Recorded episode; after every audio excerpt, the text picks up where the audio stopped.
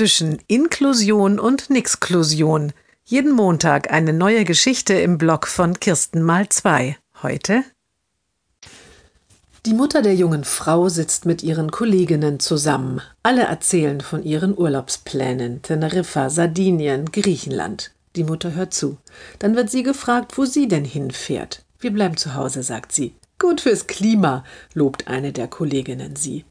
Das hat weniger mit Klimarettung als mit Geld zu tun. Die Mutter wehrt lachend ab. Unsere Tochter ist doch jetzt erwachsen und wollte endlich mal ohne Mama und Papa in den Urlaub.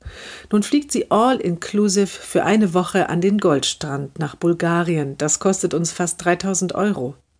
Ich dachte, das ist ein besonders günstiges Reiseland, wundert sich die Kollegin.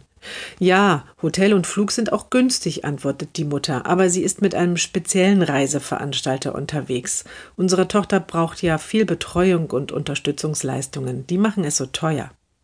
Na ja, beides geht halt nicht, schaltet sich eine Kollegin mit leicht schnippischem Ton ein. Man muss sich eben entscheiden, will man seinem Kind einen Luxusurlaub finanzieren oder sich selber etwas gönnen.